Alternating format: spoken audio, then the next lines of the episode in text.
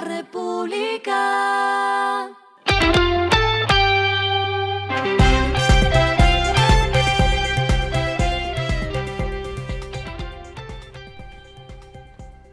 Al final de la jornada, esto es lo que debes saber sobre el comportamiento de los negocios, las finanzas y la economía. Las movidas de hoy fueron.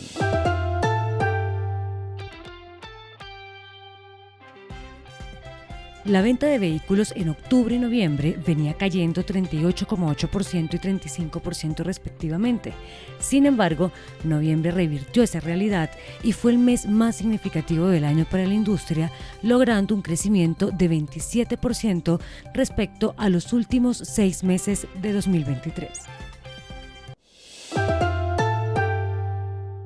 Según el reporte, para el mes de noviembre se vendieron 18.497 vehículos y las marcas que siguen liderando el top 5 son Toyota, Chevrolet, Renault, Kia y Mazda, con participaciones de mercado de 13,5%, 11,9%, 10,8%, 10,4% y 8,9% respectivamente.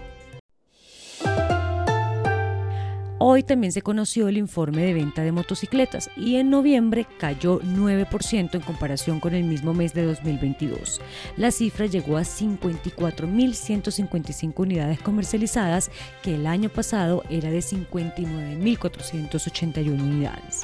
En el acumulado del año, las ventas también caen 16,6% con un total de 618.360 motocicletas vendidas.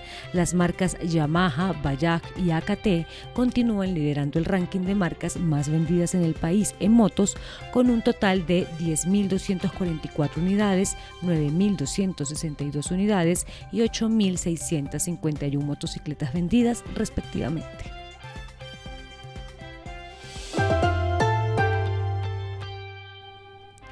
Las pérdidas de la EPS Sur ahora presionan a sus socios sobre la continuidad del servicio en el régimen contributivo. Según los reportes financieros de Grupo Sura, los socios están evaluando las alternativas para reducir, evitar o parar las pérdidas que en lo corrido del año acumulan más de 210 mil millones de pesos y que con la actual incertidumbre pueden dispararse antes de que se fije un régimen de transición.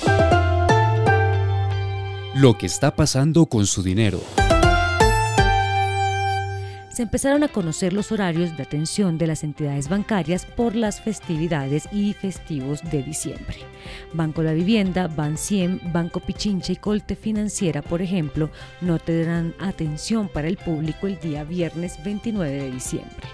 A casos como el de BBVA Colombia, no prestará servicios de atención los días sábados de diciembre.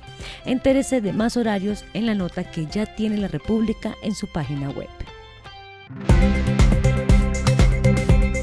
Los indicadores que debe tener en cuenta. El dólar cerró en 3.983,15 pesos, bajó 62,07 pesos.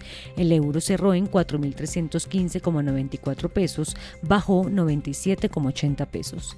El petróleo se cotizó en 74,26 dólares el barril.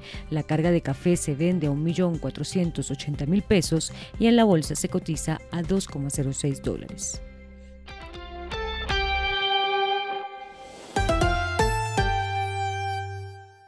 Lo clave en el día. En el marco de la discusión para definir el salario mínimo de 2024, la directora del DANE, Piedad Urdinola, reportó que la productividad total de los factores quedó en menos 1% por hora fue de 0,76% y por trabajador ocupado fue de menos 0,7%.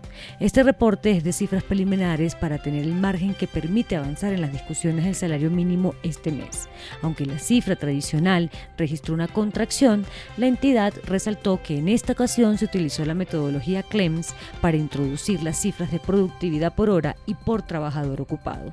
Según explicó Ordinola, técnicamente es recomendable utilizar la cifra de productividad por hora en la discusión del momento.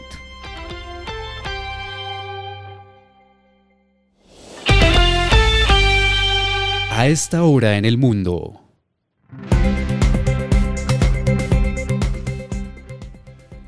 Brasil reveló hoy viernes una propuesta en la cumbre del clima COP28 para establecer un fondo global destinado a financiar la conservación de bosques tropicales, una iniciativa que requiere recaudar 250 mil millones de dólares de fondos soberanos y de otros inversores, incluida la industria petrolera. La propuesta prevé financiación a 80 países que tienen selvas tropicales para ayudar a mantener sus árboles con pagos anuales basados en las hectáreas conservadas o restauradas.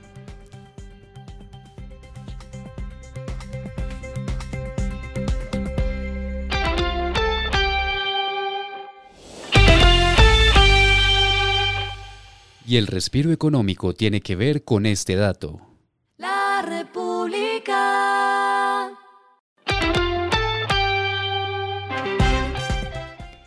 TikTok anunció que el próximo 6 de diciembre llegará Suena en Colombia, la primera edición del festival más grande en plataformas digitales que se realiza en un país específico de Latinoamérica. Ese día, desde las 3 de la tarde hasta las 10 de la noche, hora Colombia, a través de arroba TikTok Latam, el público disfrutará de tres exponentes del país que realizarán un performance en directo. Finalizamos con el editorial de mañana, una economía trabajadora pero poco productiva. La productividad fue menos 1%, una cifra reveladora que habla del escaso crecimiento del país. Por tanto, hay que pegarse del dato por hora de 0,76% para que el alza del mínimo sea más real. Esto fue Regresando a casa con Vanessa Pérez.